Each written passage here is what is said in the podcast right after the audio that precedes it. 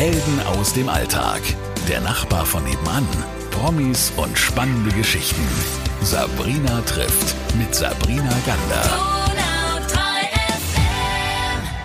Ich freue mich sehr, dass du da bist, wieder da bist. Denn im Oktober 2019 hatte ich ja schon mal die Ehre, damals noch zusammen mit Stefan bei mir im Studio. Da habt ihr mir zum allerersten Mal erzählt, lieber Dominik, was ihr vorhabt. Aber erstmal Hallo. Hallo. Bevor ich jetzt losquatsche. Ähm, denn ich finde euer Projekt so toll, deswegen habe ich gesagt, meldet euch, wenn ihr es wirklich gemacht habt. Ich war mir nicht ganz so sicher, ob ihr das macht, die drei Zinnen zu besteigen. Ja, letztes Jahr im Oktober war das noch eine Idee, die wir hatten. Und jetzt haben wir es in die Tat umgesetzt. Wir sind zurück. Wir haben das Projekt erfolgreich überstanden und bestanden und freue mich heute hier zu sein.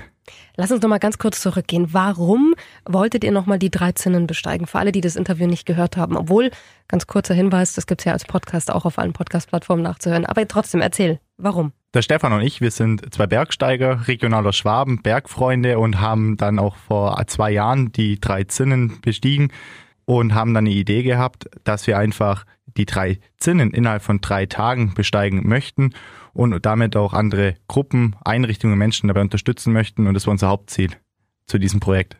Das Geld sollte wohin fließen oder wohin ist es denn geflossen am Ende?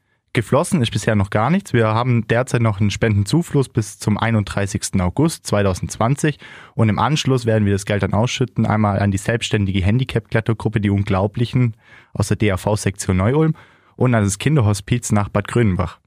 Und die Unglaublichen, also was machen die? Und zwar die Unglaublichen, das ist eine selbstständige Handicap-Klettergruppe. Das sind Menschen mit einem Handicap, die im sicheren Umfeld in Neu-Ulm mit Beikletterer und sicherer erfolgreich klettern können. Also Handicap bedeutet, sie sitzen im Rollstuhl oder? Das sind unterschiedliche Behinderungen. Vom ähm, Unfall über einen Schlaganfall über auch dem Down-Syndrom ist es hier vertreten. Ich bin jetzt selbst auch, nachdem ich bei dir war, ähm, jetzt auch Helfer und Unterstützer in der Gruppe und durfte einfach am eigenen Leib und live dabei sein, was mega Spaß macht und bin da auch in Zukunft mit dabei. Sag mal, ihr zwei seid Feuerwehrleute. Das ist der Ursprung, daher kennt ihr euch ja, Stefan und du. Das Bergsteigen war jetzt ja nicht so, dass ich sagen würde, ihr wart jetzt schon die Profi-Bergsteiger, bevor ihr das gemacht habt. Ja, das ist richtig. Das sind wir heute auch nicht. Wir wollen nicht als Profi-Bergsportler abgeschrieben werden, abgetitelt werden, sondern wir sind einfach nur Hobby-Kletterer, die im vierten bis fünften Schwierigkeitsgrad am Fels klettern. Wir wollen besser werden, ja, aber wir sind lange keine Profis. Also es ging eigentlich um einen guten Zweck. Genau um das wieder zurückgeben an die Gesellschaft. Das finde ich nämlich so schön bei diesem äh, Verein und bei diesem ganzen Titel Helfen durch Klettern e.V., was ihr da gemacht habt. Drei Tage, drei Zinnen. Das ist ja jetzt nicht mal so ein kleiner Hügel vor der Haustür, sondern das war ja was richtig Großes. Wie hoch ging's wirklich am Ende nach oben? Die größte Zinne hat 2999 Meter an Höhe. Es war ein wahnsinniges Projekt, was mit einer gewaltigen Vorbereitung angefangen hat. Wo ich bei dir war, war das da quasi eine Idee. Um das dann in die Realität umzusetzen, war es eigentlich eine sehr große bürokratische Herausforderung. Die Gründung eines Vereins bis über zur sportlichen Vorbereitung, die Werbung und aber dann auch das Projekt selbst durchzuführen, war enorm anspruchsvoll und hat aber sehr Spaß gemacht. Dann kam aber Corona. Was hat das mit euren Plänen gemacht? Corona war damals, wo ich bei dir schon war, bekannt, aber ich war schockiert und bin immer noch schockiert, wie dramatisch das eingeschlagen hat, welche mächtigen Folgen es hatte. Ich hatte am Tag des Lockdowns einen Termin bei unserem Notar, um den Verein einzutragen, eintragen zu lassen und zu beglaubigen. Der hat abgesagt, denn der Termin war nicht wichtig genug und hier um die Ecke habe ich dann zum Glück noch eine total nette Notarin ähm, erreicht, die uns da unterstützt hat, die uns auch die Unterschrift beglaubigt hat, dass es voranging. Wäre, wäre das nicht gegangen, wäre das Projekt auch gescheitert. Du bist ja Feuerwehrmann. Ähm, wie kriegt ihr denn Corona mit? Also wie betrifft es denn die Feuerwehr überhaupt in unserer Region? tatsächlich auch extrem. Die Übungstätigkeiten, die Gruppentätigkeiten sowie auch die Einsatzbereitschaft und die Einsätze in sich sind total eingeschränkt worden. Übungen sind von heute auf morgen ausgefallen. Ähm, Einsätze durften nur noch mit Minimalpersonal durchgeführt werden, wie man es in der Feuerwehrsprache so sagt. Wir fahren raus, wenn die Fenster besetzt sind. Also wir fahren mit einer Staffel raus mit sechs Mann und nicht mit einer Gruppe mit neun Personen. Ähm, der Sicherheitsabstand muss eingehalten werden. Eine Wachbereitschaft wird eingegrenzt. Ähm, das hat man natürlich aber auch in der, zum Glück nicht gemerkt in den Einsätzen, da wir in dieser Zeit es auch wenig Einsätze hatten. Aber es gibt mitunter sehr viele Feuerwehren, die eine sehr starke Einsatzzahl ähm, haben. Und ich denke, da wird es auch in der Routine deutlich gescheitert sein. Sag mal, und wie kann ich mir das vorstellen beim Löschen? Sicherheitsabstand halten? Nee, oder? Das ist jetzt albern. Nein, das geht nicht, aber wie, wie man in den Bildern sieht, heißt es wirklich 100% geben bei einem Verkehrsunfall mit Mundschutz. Wenn man unter Mundschutz schon Sport macht, ist es schon enorm anstrengend. Wenn da noch Emotionen dazukommen und dann auch der Mundschutz bei einem Verkehrsunfall getragen werden muss, was ja völlig legitim ist. Ja, wir möchten natürlich nicht krank werden, wir möchten unsere Einsatzbereitschaft auch sicherstellen und aufrechterhalten. Ist es aber dennoch eine ganz große Einschränkung für die Feuerwehr und aber auch für den Rettungsdienst. Auch für den Rettungsdienst, auf jeden Fall, das glaube ich. Mit denen arbeitet ihr ja auch ganz eng zusammen. Ähm, Gab es in dieser Corona-Zeit denn etwas Besonderes in unserer Region, wo du gemerkt hast, okay, da kommen wir jetzt an die Grenzen, auch mit diesen ganzen Maßnahmen, die es da gibt? Ähm, ich persönlich nicht. Ähm, Im Kreis Dietenheim haben wir einfach unsere, Hyg unsere Hygienemaßnahmen deutlich erhöht und auch deutlich eingehalten.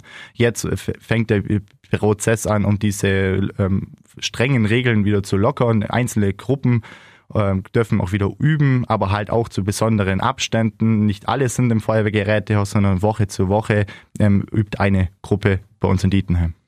Im Oktober 2019 habt ihr mir schon mal erzählt, hey Sabrina, wir wollen die drei Zinnen in äh, Südtirol besteigen.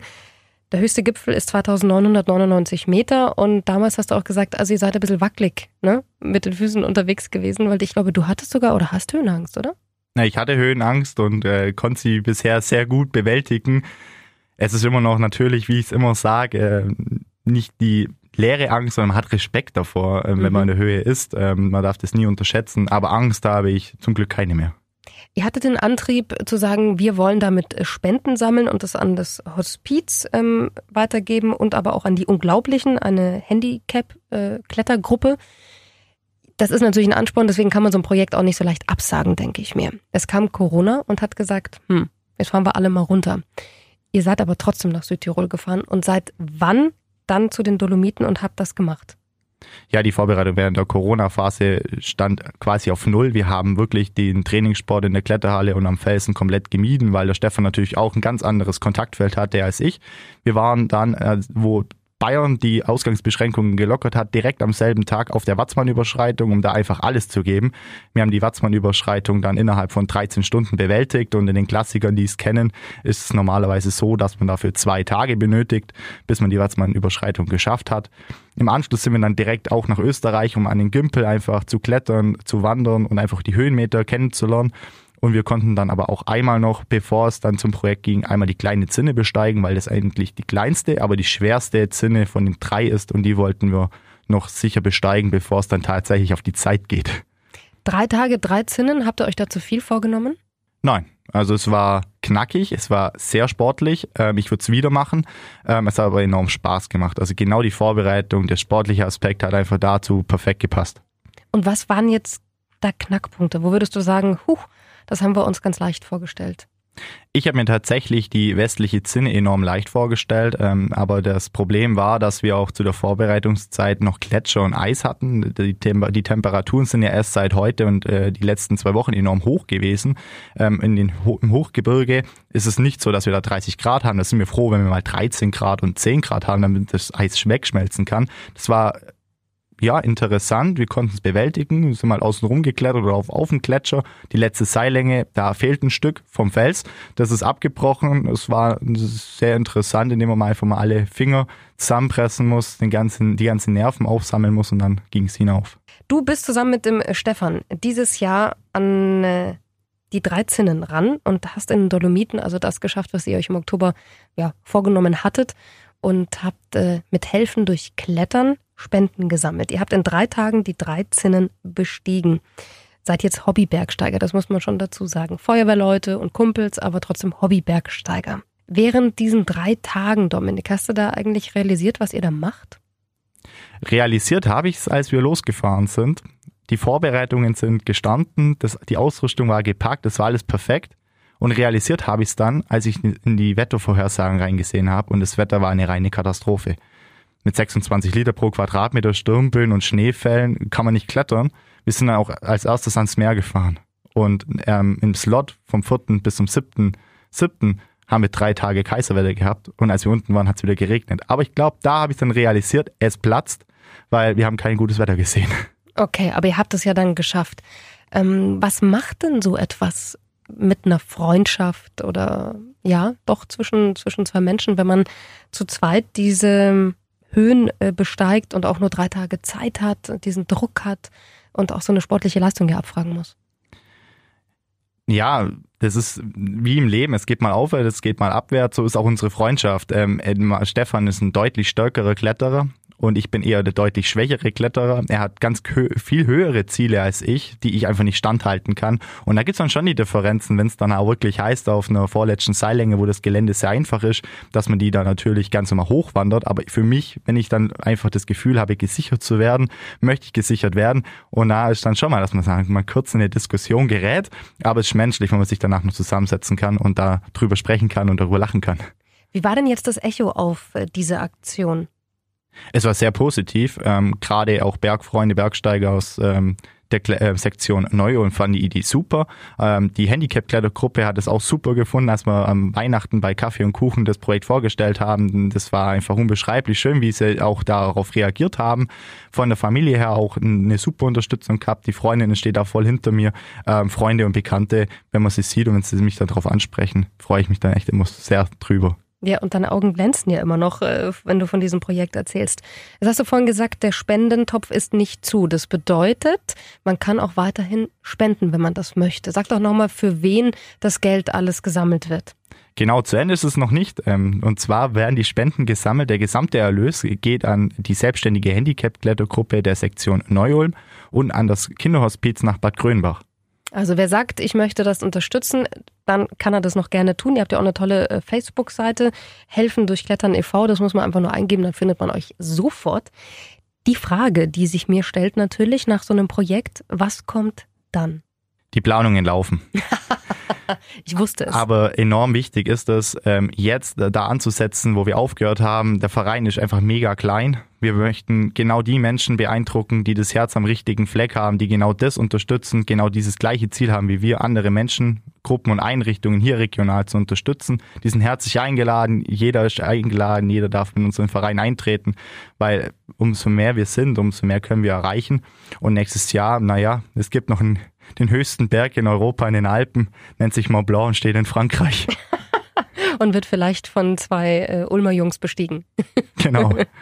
Dann drücke ich euch mal die Daumen und ihr haltet uns natürlich auf dem Laufenden und für Anna und für alle anderen heißt das einfach mal reinklicken auf die Seite von den beiden äh, Jungs. Ich finde es toll, dass ihr das wirklich gemacht habt und umgesetzt habt und ähm, wünsche euch noch ganz viel Erfolg mit diesem äh, netten kleinen Verein, der ja wirklich ganz äh, tolle Herzensprojekte unterstützt. Vielen Dank, Dominik.